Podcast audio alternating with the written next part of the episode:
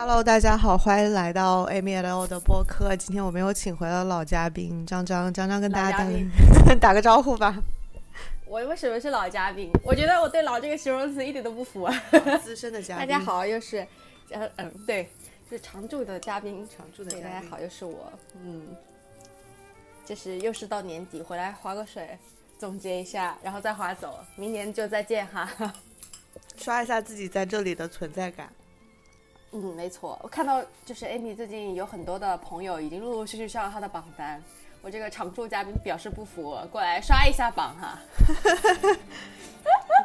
你有听？你有听最近的最近的节目吗？嗯，我还没有，但是我看到 title 我就知道，嗯，你又有了很多小婊砸。嗯，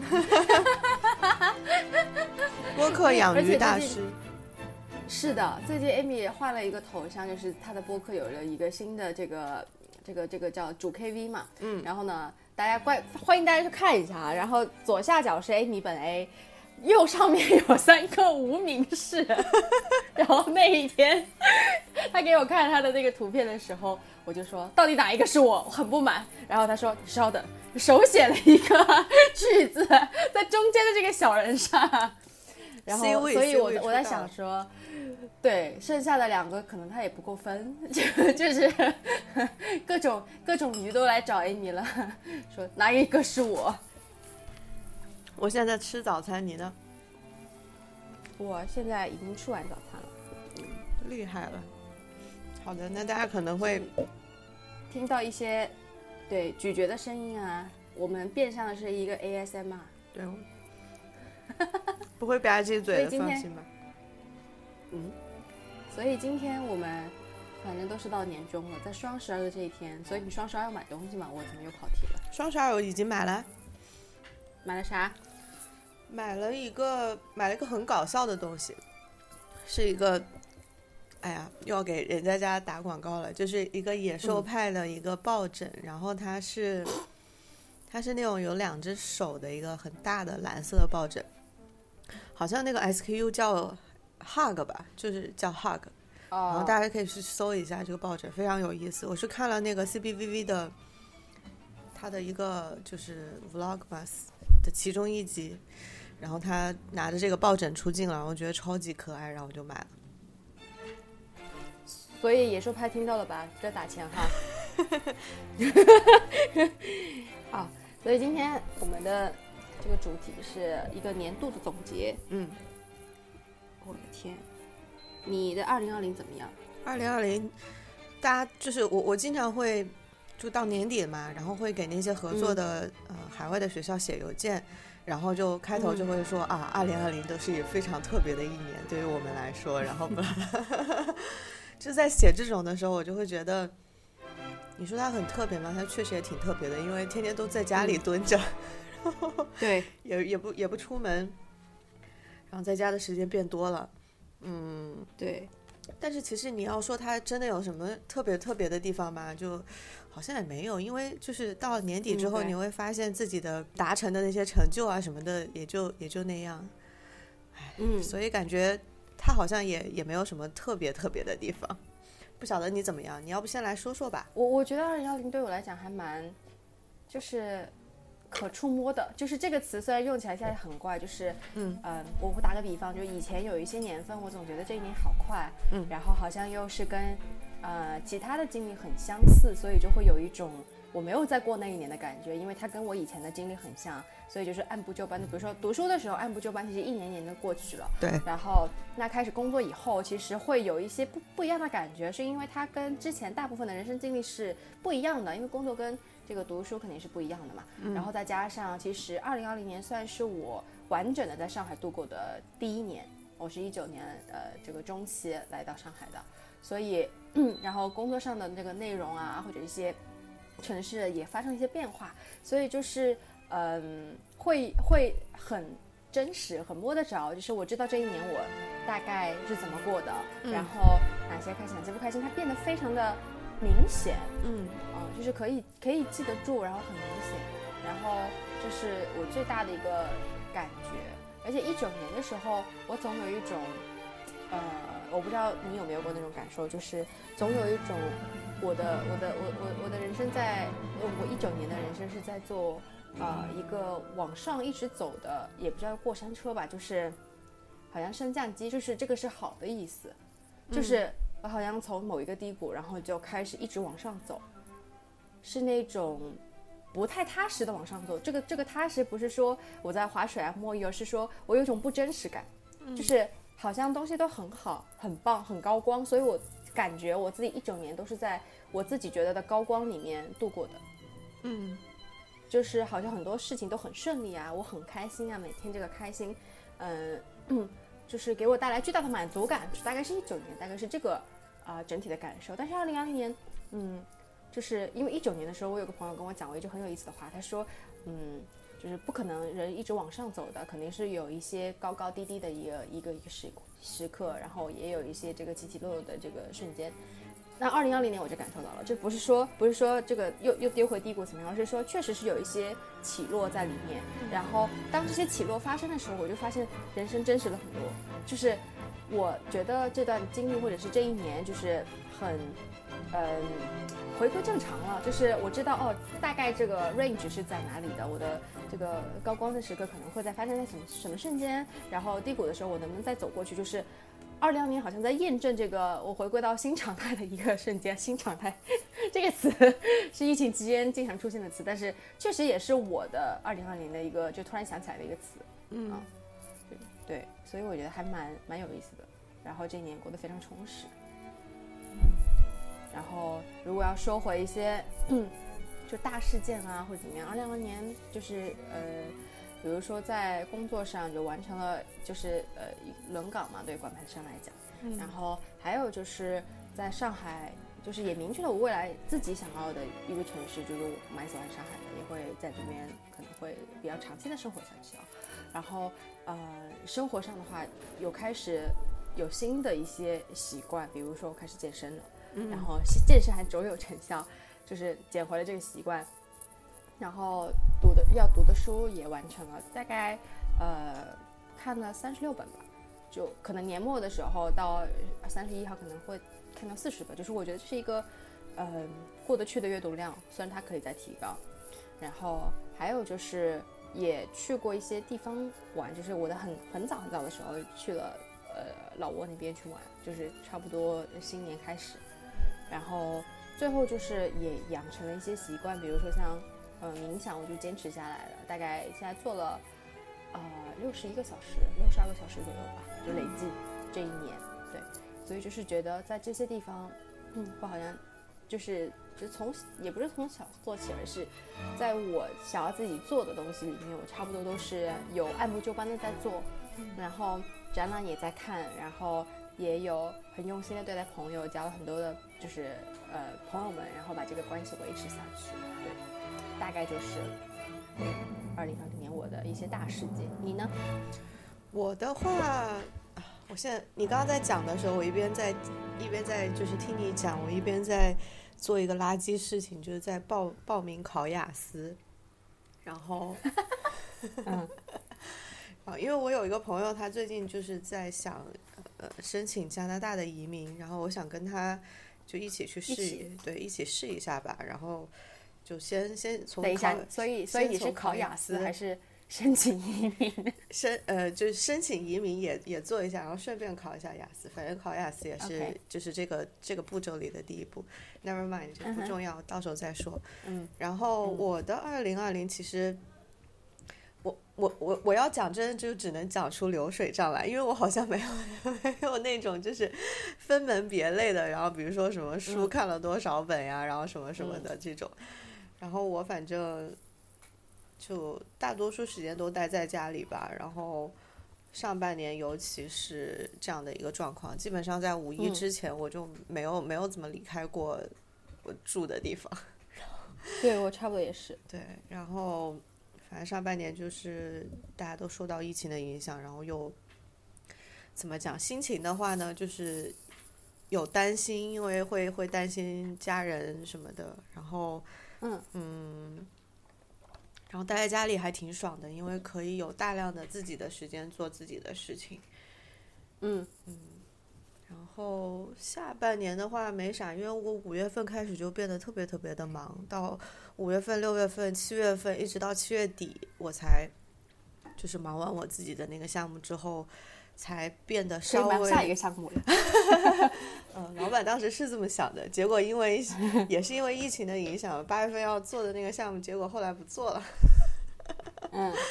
对所以就到八月份的时候，我才稍微就是从那个就是每天疯狂工作的那个状态里面稍微抽离出来一点吧。然后接下来几个月的话，对，都是比较平平稳的这样的一个状态。然后反正今年因为嗯夏夏天的时候看了乐乐队夏天嘛，然后在下半疯狂迷上是吗？也没有疯狂迷上，但确实因为 今年还有另外一个原因就是。就是因为嗯，古典音乐的市场就比较差嘛，然后国外的那些团也进不来，所以基本上我就没有，就除了一月份的时候还去还去那个就是 YMCG 听过马友友的现场，然后嗯之外就是再也没有进过音乐厅了。但是与此同时，就我把钱都花在哪了呢？都花在就是去去去去 live house 里面看那些乐队的现场了。然后，嗯，反正感觉也挺爽的吧，就是那个身体的律动啊，然后荷尔蒙的那种感觉啊，就是跟你在音乐厅完全是两种感受。所以，我好像也看过几个，就是二零二年，如果说现场的一些音乐或者是一些歌剧啊什么的，就歌剧好像倒是没有，但是，呃，比如说我当时也列了一下，我去了一下零零七的返场。嗯，就是也可以强强推一下，大家如果来上海玩，然后疫情得到控制之后呢，其实也可以玩一下这个零零七的，呃，一个其实沉浸式的解密嘛，嗯，还蛮好玩的。然后当时某一个这个脱口秀艺人哈，就是以以卡开头的哈，我们就不提了。我当时还去 还去杭州听了他的现场的那个脱口秀，还是蛮炸的。然后当时是一个人去看的。然后乐队的夏天，他有一个最后的那种巡回演出，也是在一月初的时候，还有当时还不知道疫情，对对对对对。然后当时也去听了，也是非常的，也不是震撼吧，是有点感动，因为是在一个很大的那种露天的呃一个一个一个场地听的，所以所有的东西就是合唱也好，干嘛也好，都是很多人一起做的，嗯对。然后当时还去在呃上海刷了。那个 Sleep No More 的，就是上海的一个现场，我当时是在纽约看过的，嗯，然后在上海也做得很好，所以当时也觉得哇，这个也挺值的，就是值得去二刷。因为当时第一次在纽约看的时候，我也不懂剧情，然后也听不太懂他们一些对话，或者是看不懂，就是不知道要怎么去玩，就完全是嗯，直接就进去了，就啥都没做，裸进的，就是没有做任何功课攻略就裸进去，就是很晕很懵。然后也早出来了，然后第二次在上海刷的时候，就是大概会看到一些攻略，然后知道要怎么去啊把整个故事线看完，所以这个也很推荐大家去看。然后包括好像最近上海有越来越多这种沉浸式的互动的话剧也好啊，或者解谜的东西也好，就是也可以就是大家也去多尝试。因为我自己觉得，疫情之后这些现场的话剧其实他们受的影响还蛮大的。是的，是的，确实是。其实二零二零年有有有想听的几个现场就一直抢不到，比如说像一些啊效果的对效果的脱口秀的现场，就现在已经一票难求了。然后包括什么庞博的一些专场啊，或者等等的一些，其实就很难抢，就抢过几次就抢不到。然后包括那个彩虹合唱团的，我也抢了两三次，也没有什么然后啊，就是真的这这很火的一些现场就抢不到。嗯嗯。我又开始吃东西了，我现在在吃一个蒸熟了的南瓜，小南瓜。感觉哎，感觉这个真的是我们以后可以用两条线一起来并入哎，一个就是你在吃什么，第二个就是我们在讲什么，我们的我们的听众就随便听听你在听什么就好了。突然讲到这个，突然就想起，也可以推荐大家去看但是有可能这期这个播客播出的时候，这个这个活动已经结束了，就是 Vlogmas。这是我第一次知道这个概念，就是拆解出来，就是呃，就是圣诞期间，应该是十二月一号一直到二十五号吧，很多的博主就会每一天都需要去做一个就是不断续的挑战，去拍自己的 vlog，然后上传到这个社交平台上，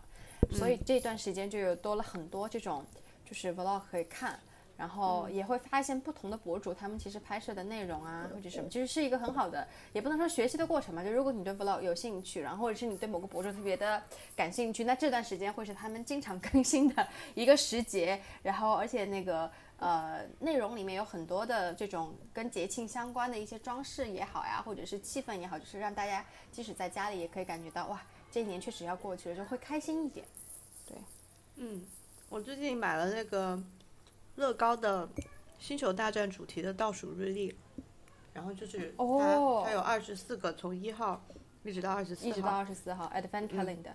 对。我在我朋友家看到，呃，乐高跟那个哈利波特的联名主题的 Advent Calendar。对对，我呢就是因为当时是就是我有因为有朋友买了，所以我就不想买，你知道吗？然后我就买了，我就买了我也很喜欢的主题，就是星球大战主题。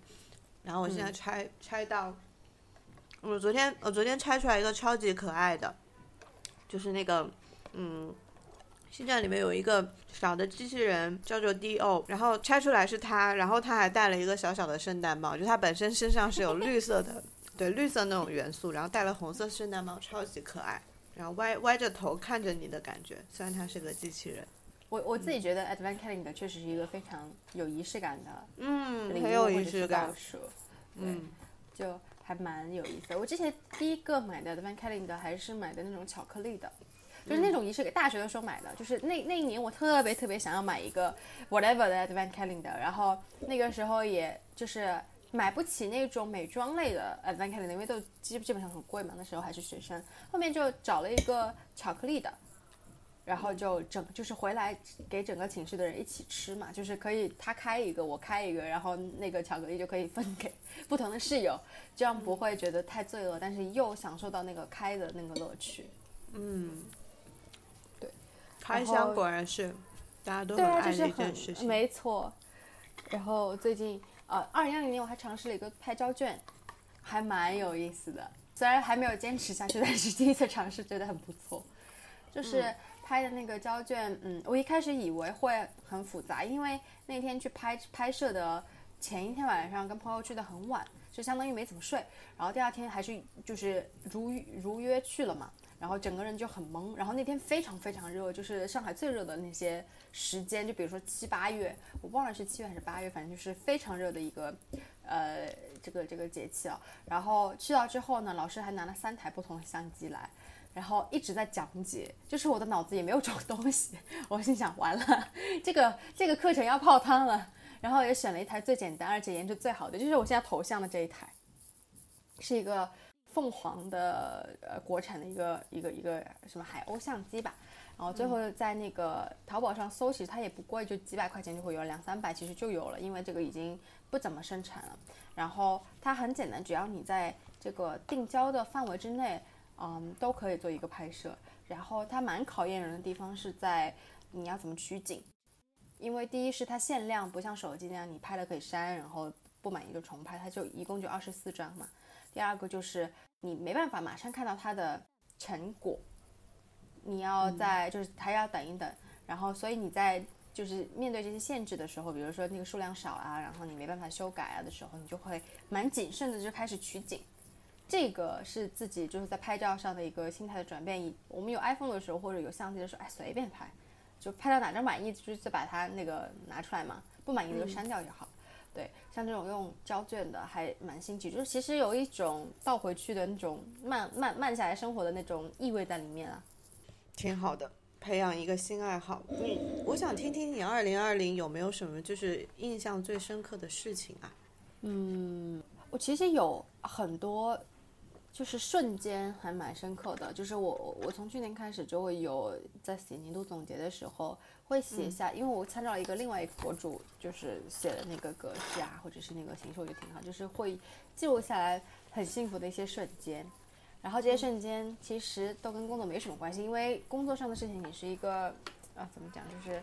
当然会有高光的时刻你会记得住，但是大部分的事情会在小事上。就比如说看了日出日落这种还蛮，呃，天天都会发生，但是对你来讲，这个瞬间就很有意思，对，就是会有这样的一些瞬间在里面。然后我自己就是，如果 over 我来讲，比较印象很深刻的东西是说，我发现有一个很深的感触是，我发现今年我跟自己的相处，或是我整个人都更游刃有余了，就是感觉到自己的力气、力量跟，嗯，怎么讲，就是可以去帮到别人。就以前的那种没有那么清楚的感觉，就是突然间好像通了一样，就我感觉我站在了一个更高的地方。就 versus 以前的自己，就有可能以前看东西还是有一点迷雾重重的，或者是说，嗯，好像很多事情我没办法做出自己的想法跟判断，就是没那么清晰哈，就知道为什么我会有这个感觉，为什么我会做这件事情，就是没有一个很清楚的 reason behind，有可能都是靠潜意识。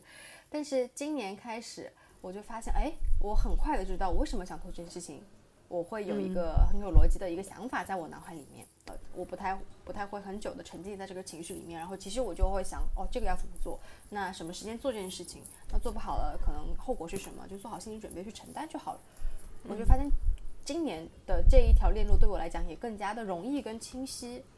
就是所以就是综上所述，就是有一种我感受到自己的力量的那种感觉，就是好像很多事情我都可以做了，然后是独立的完成。你呢？我，哎呀，我今我我觉得我就是这段时间的状态就是不太，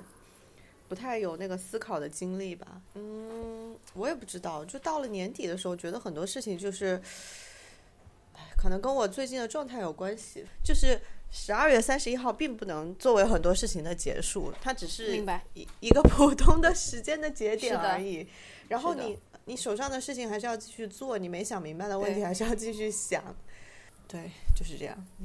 所以哦，突然间想到一个概念，就是我因为我最近上班开始要通勤了，就因为搬家的原因，以前是步行的，然后现在是要坐一些公共地铁，然后过去上班，所以我在路上听播客的时间就大幅的增加。然后我最近就听到一个很有意思的概念，就是呃所谓的年龄感，我觉得是可以 echo back 你刚刚说的那个时间点，就是十二月三十一号。呃，是是不是必须有这么有仪式感？就是，呃，我在我我我听回我那个播客里面讲到的这个没有年龄感的那个概念，意思就是说他们在讨论市场营销上，大家是。啊，有一个所谓的这个投放的受众的，就是我们的 target audience。然后呢，一般来讲就是十八到三十五岁或者是四十五岁这样的人群是各个商家比较啊喜爱的去做广告的一些人群。然后那个时候就开玩，就是那个播主就开玩笑说，所以其实呃讲到四十五岁以上，就是那部分人感觉是不存在一样，因为大家都不去投了。然后后面就讲到说，其实这个这个定义。并不在生理年龄本身，而是在心理年龄上，就是大概是这个意思。就是说，嗯，很多越来越就是你看起来她非常的精致的猪猪女孩，她可能不一定就是可能实际年龄要比她看起来要大的。但是这类人其实她在身上就没有所谓的年龄感，她一直都很保持自己对生活的热情，然后也容易去尝试各种新的东西。然后包括她可能在四五十岁的时候，依旧在有一个很好的学习习惯。然后我突然间就想通了一些事情了，就是我能找到我崇拜的那种人的那个 keywords，就是第一，他们不受世俗的成功定义的约束，知道自己想要什么；第二个的通性就是他们确实没有什么年龄感，因为他们是也是不同年纪年纪的人啊，但是他们依然对这个世界充满好奇。时间上不一定那么会代表一件事情结束，我觉得 somehow 如果从一个好地方去看的话，其实也是一个没有年龄感的体现。所以，二零二零年有没有一些确实，虽然它很难啊，有没有一些你的高光时刻，或者是你觉得很温暖的、幸福的选择？我要讲的这个可能 可能会有点，就是偏出大家对于这件事情的预设跟期待。你说。有一个就是，嗯，大概在三月份还不知道四月份的时候，然后当时我跟小伙伴录了一期播客，然后把它发到朋朋友圈里面，然后有一个我很喜欢跟崇拜的，就是呃以前的同事，嗯。嗯，就在底下说，就是在底下评论说你们一定要继续做下去，大概是这个意思。然后我就觉得哦，备受鼓舞。我也有这样的瞬间，就是在我们推出博物馆的那一期的时候，嗯，就是怎么怎么去逛博物馆的那一期的时候，就有一个我的呃合作方跟我的一个同事，他们分别就是给我留言，或者是当面跟我讲，哎，你做的这个真不错。对对对，也会让我觉得，嗯，我们做做事这些事情还是很有意义的。对，我自己会被一些，嗯，就是总的来说，我会被一些就相似的东西一起吸引住，比如说跟朋友相聚的时刻。所以我的幸福瞬间里面有很多都是吃吃喝喝，然后突然间很想分享一句话，就是昨天我也跟朋友讲，就是昨天我们去居酒屋吃东西，然后我们俩就瘫坐在那就很满足的时候，就突然想起一句话，就是说人生的起起落落。都在汤汤水水里，就很很符合我的人生，因为我到处找吃的，然后吃的这个东西确实能让我有很大的满足感啊。然后第二个就是我会喜欢，嗯，自己动手做事情，或者是一些很小的细节，比如说我呃，就很就总总的来讲，就是因为别人的用心或者我自己的用心，这个事情我会记很久，嗯。我举个小的例子，就是有一次我去有一个咖啡馆，在上海也叫研一，然后我第一次去的时候是朋友推荐说有一个叫初酿的有酒味的一种就是咖啡，就是那种酿制的方式是特别对独特的，然后就呃朋友说一定要去喝，然后第一次去了，然后他说哎这个豆子还没回来，说下次吧，我说好，然后第二次又去的时候我就问他了这个豆子还有没有，上次就没有喝到，然后那个主理人就说嗯其实今天不太适合。就是就是时间还没到，就是他到了，但是那个酿造可能还需要一点时间了。嗯，他说，但是我可以免费给你做一杯，啊，然后。我说好呀，然后我以为他开玩笑了，就还是要收钱，只是说单独特批给我做一次这样子。结果他那杯确实就没有没有收我的钱。然后很搞笑的是，第二个客人也来问能不能就是有没有出酿想点一杯，然后那个酒理人就说啊没有，就是 没有这个口子。所以我就很默默的、很幸福的在那里坐着喝了一杯免费的，那天很特别的出酿。嗯，就像这样的瞬间。然后再包括，嗯，年初的时候，我问我当时的室友拿了一个梅子酒的配方，因为他们家酿这个梅子酒非常的好喝，然后我就怂恿我爸帮我酿，然后很幸福的事情就是，我爸真的居然也帮我酿了，就是东西我都买到家，就什么，呃。那个网上买青梅的多少斤送回家里啊？然后问问有没有那种罐子，全部都寄回家这样子。然后我爸就找了一个周末，帮我把那些，还有我妈妈，就是把那些青梅都洗好，然后把那些冰糖放进去，然后把那个酒怎么怎么样。嗯，对。我还有一个，就是我刚刚想到的，就是前两天，这个也比较奇怪。你说。就是跟跟人没有什么关系的，然后就是我坐在。我在家练琴，然后这这两周我都在练双音嘛，就是呃一根一根弦呃两根弦上，然后发出两个两个音这样子。它对它对你左右手的那个，其实它重点还是在右手这样子，就是拿弓子的那个手要求会比较高一些。我本来一开始我拿到那个曲子，就这周要练的曲子的时候，有点有点懵，就是不知道该如何下手，就觉得每一个每一个音都是不会不会的那种，就每个音要找找到，然后再把它拉出来，就挺难的感觉。嗯。然后昨天我在练的时候，我突然就是有一种开窍了的感觉，突然发现这个东西，就这个曲子里面有有几个有几个地方是需要。就是着重练一下的，其他的地方是其实是没有那么我想象中那么难的，就把它一点点弄通顺的这种感觉，让我觉得好爽啊，好治愈，我觉得还挺开心的。就我觉得练琴这个东西对我来讲本身也是，就是让我觉得很，就是每一天都有一个沉沉下来的时间，可以独自的去打磨，去面对一个我很信任的这样的一个乐器的这样的一个。单独的时间，我觉得很很好。就很多朋友都在问我说，为什么现在还在就坚没坚持在练琴，就是在做这种让大家看起来就是会有点痛苦的事情。我觉得这个事情对我来讲完全不是一件很幸福，啊对，完全不是痛苦的事情，就对，挺爽的。就是什么东西都可以，就是只是要找到那个呃内心很平静的瞬间，然后一直做下去。然后这件事情会给你正向的反馈，我觉得这个东西是真的很幸福，对自己的身心都非常有正面影响的一个。对对对，嗯，对对对对对。然后这个事情也可以让你就是先从很忙碌的日常中，或者那天确实会有点丧，或者有点就是不开心的时候，你就可以沉浸在自己练习的这件事情里面，然后得到一个恢复。嗯，我觉得这不是所有人都呃意识到的，就有可能有的人还没有找到自己那个方法，但是我觉得找到了人就很幸福啊。还有几个瞬间是我会被大自然 震撼到的瞬间。哇，我的猫也在叫了。我今年我今年感觉我都没有，就是本来出去的就少啊，有一次吧，可能就是在海边觉得还挺爽的，就是那个时候也是嗯我在一个、呃。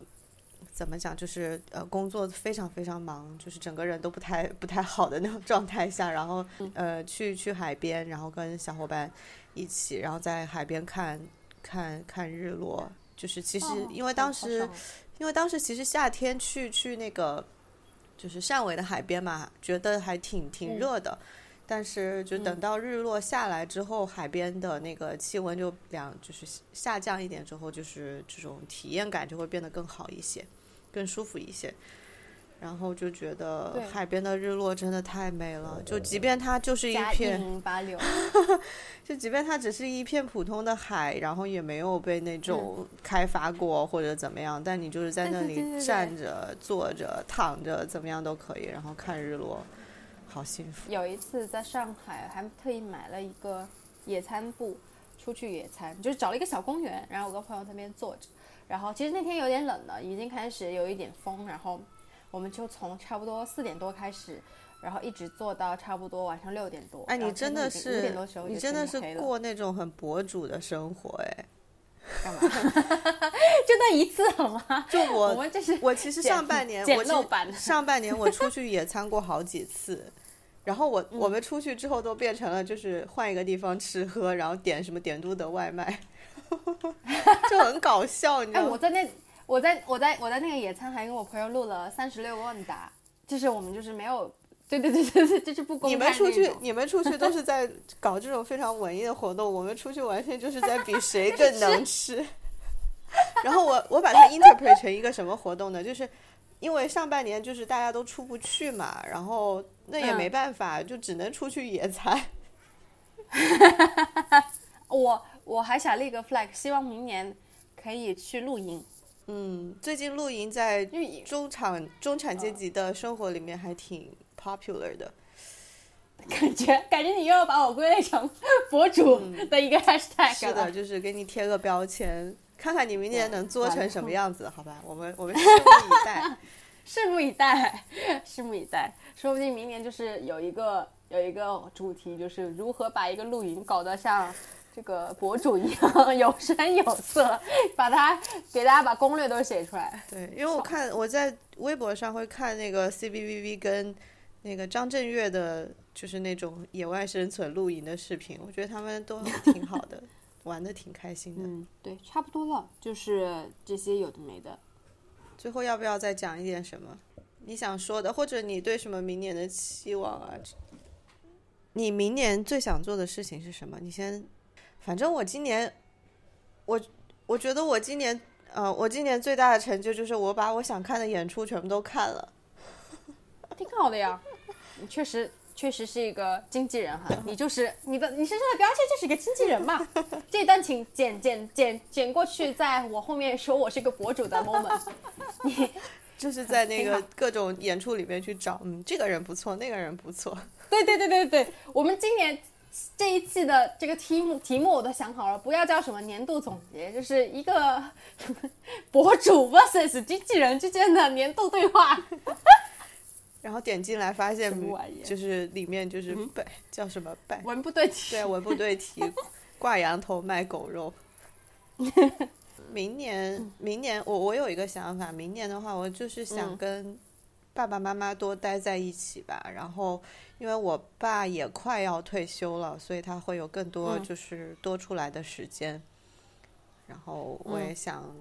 多跟他们在一起待着。所以我最近也在想说，到底有没有什么事情是这种是是一种要跳一跳才能够得着，或者是一些变化。不知道，我觉得其实今年就是跟我预想的还挺不一样的，因为年初的时候我有很多呃工作上的计划都因为也没有 雄心壮志，但真的是因为工作上的计划就是完全被打乱了。然后前段时间见了几个朋友，他们也在说，因为他们的工作也有一些就是跟呃国外有有联系的这种工作吧，就有合作的这种工作，所以就他们工作其实也受到很大的挑战。我这边其实嗯也是，然后我就有点不太相信，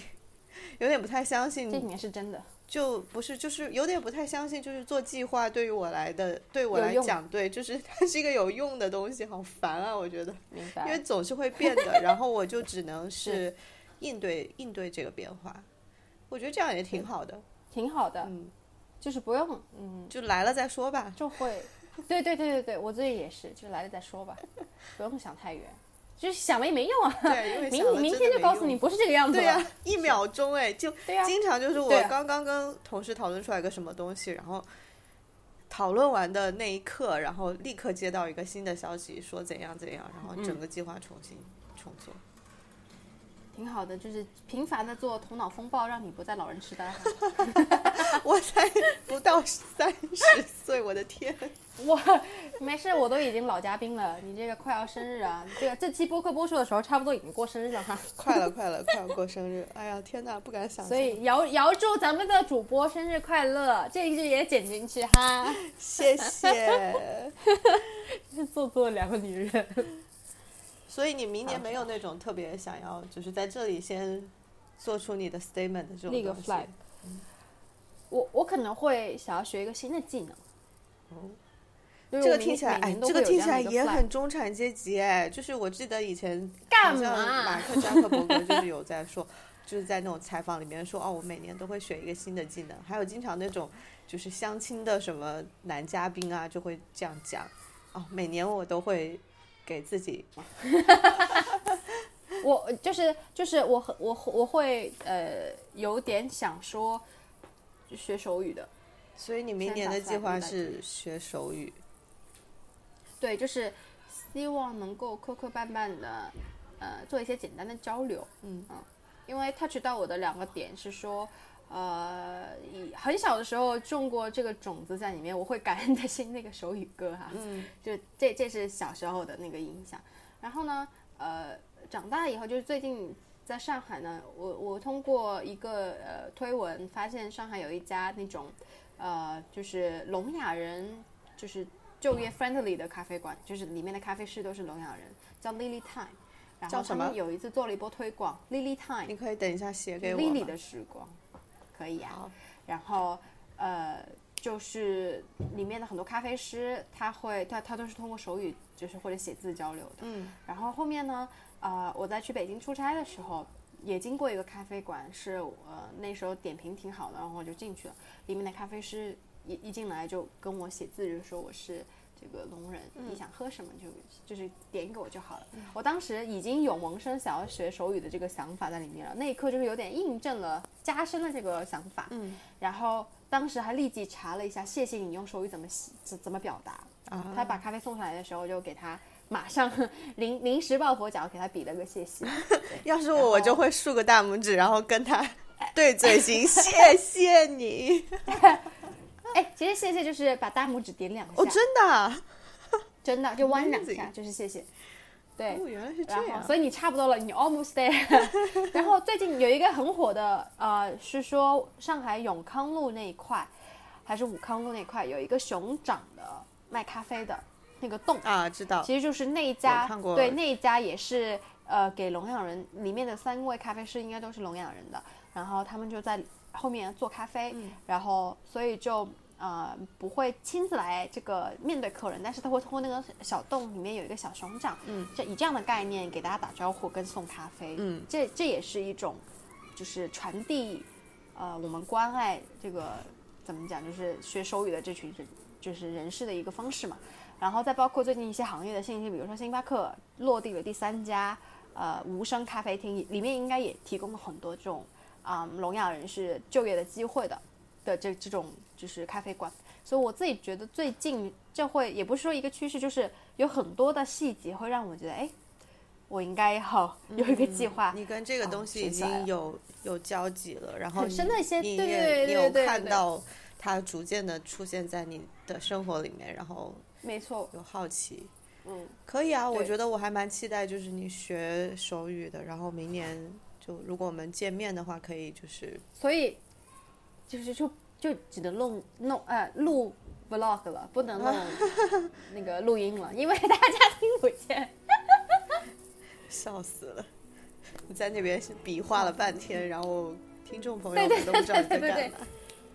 对，不知道在干嘛，以为演个默剧。好的，那我们就期待着明年我们可以在上海或者在广州见面吧。然后，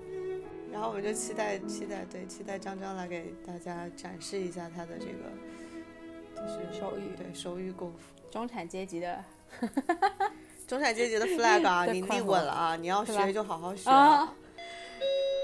我不跟你说了，我真的要说再见了。我有一个就约了一个上门收旧衣服的，好的，我已经我已经弄完了所有的旧衣服的这个处理，耶、你稍微等一下，我开门弄一下快递。